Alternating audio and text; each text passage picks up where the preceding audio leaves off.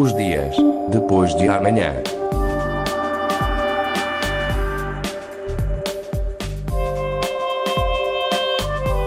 Magazine de Tecnologia e Investigação da Antena 1 Madeira.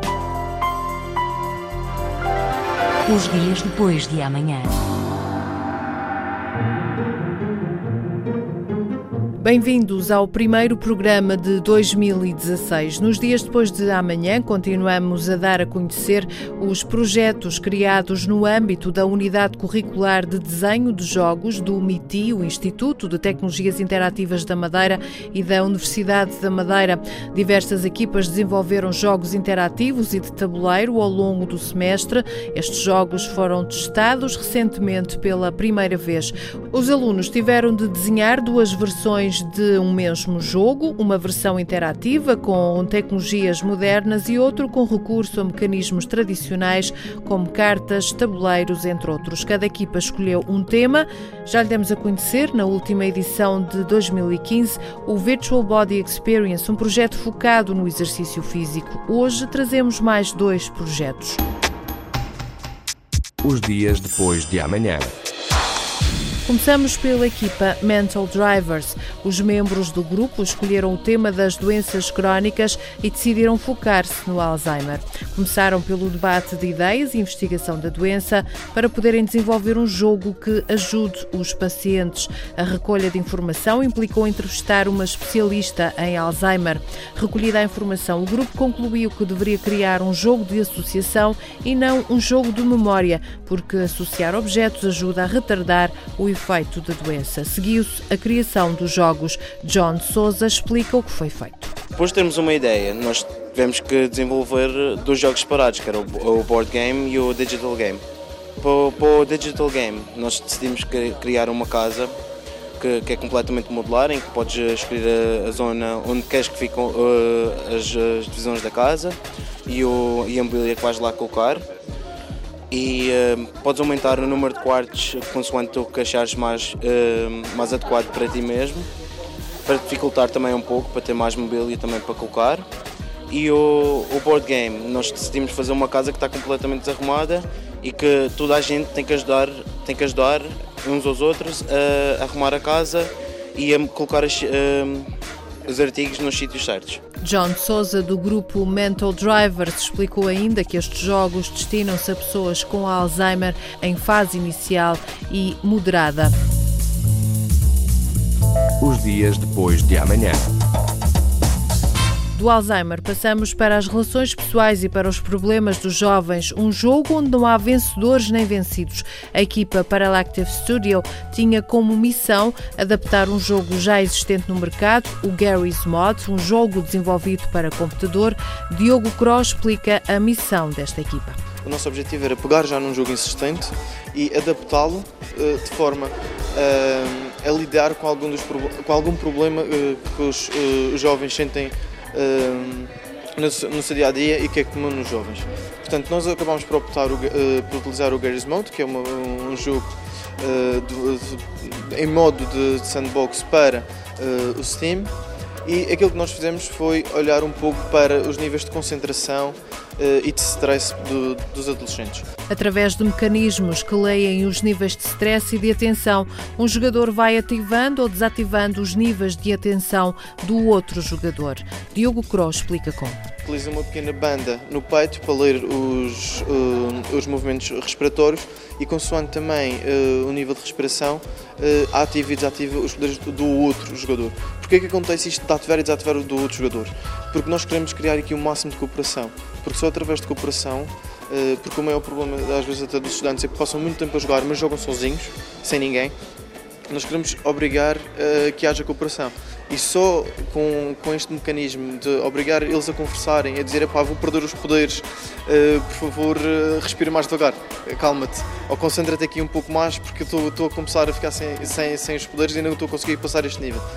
Uh, faz com que sejam obrigados a cooperar e, ao mesmo tempo, todos os é um puzzle game, nós pegamos um jogo que é essencialmente um FPS tiros e tornamos num num jogo do tipo puzzle, de forma que cada puzzle a ser resolvido tenha que ser resolvido também pelos dois, para que não haja nenhum que se, que se sinta superior ao outro.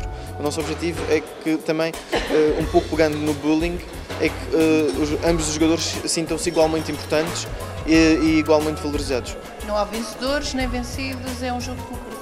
É um jogo de comparação. Um jogo de tiros sem objetivo, transformado num jogo cujo objetivo principal é a cooperação. Um jogo que vem com os mecanismos e o um mapa que permite completar todas as fases. Diogo Cross explica ainda porque é que são os níveis de stress a controlar o jogo.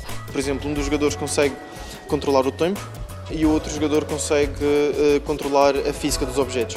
Portanto, se eu estiver a respirar muito depressa, o meu colega que controla o, a física deixa de controlar a física dos objetos e vice-versa. Se não estiver atento, se o meu colega não estiver atento, eu com os meus poderes do tempo acabo por perdê-los. E os jogadores têm tarefas diferentes, mas de igual importância com o objetivo de chegarem até o fim e completarem a sua missão, que neste caso é uh, arranjar a nave espacial. O nosso tema baseia-se uh, um pouco no, no, num futuro próximo, com naves espaciais, o objetivo é arranjar a nave espacial, porque tem alguns componentes uh, avariados, uh, e arranjando esta nave espacial num tempo limite. Diogo Cro, da equipa Paralective Studio. Os dias depois de amanhã. As equipas Mental Drive, Sparalective Studio e Virtual Body Experience, da qual falamos a semana passada, apresentaram os primeiros resultados da criação destes jogos no final do mês de dezembro. O coordenador da cadeira de desenho do jogo, Sérgio Bermudas, explica que cada equipa teve cinco semanas para desenvolver todo o projeto. Os alunos tiveram cinco semanas, mas as cinco semanas, a primeira semana foi investigar falando também com profissionais de cada uma das áreas, quais são as necessidades específicas.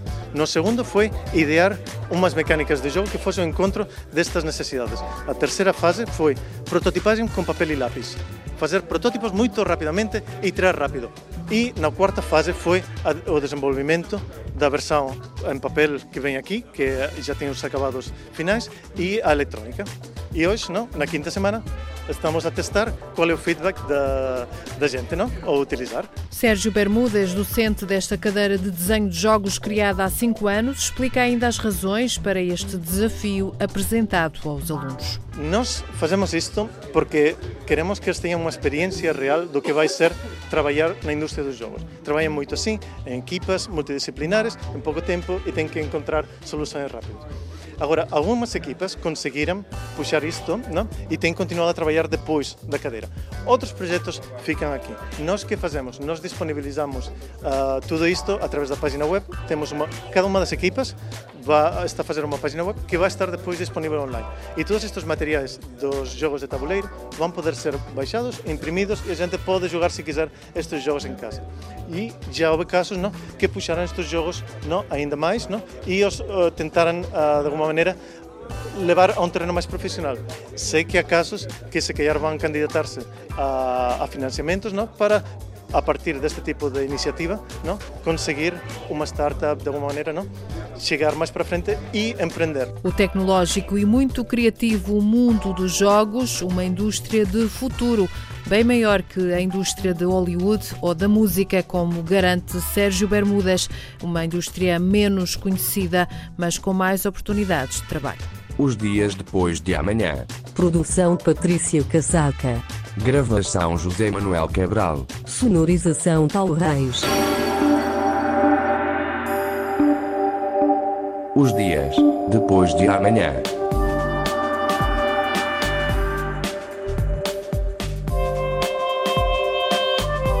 Magazine de Tecnologia e Investigação da Antena 1 Madeira.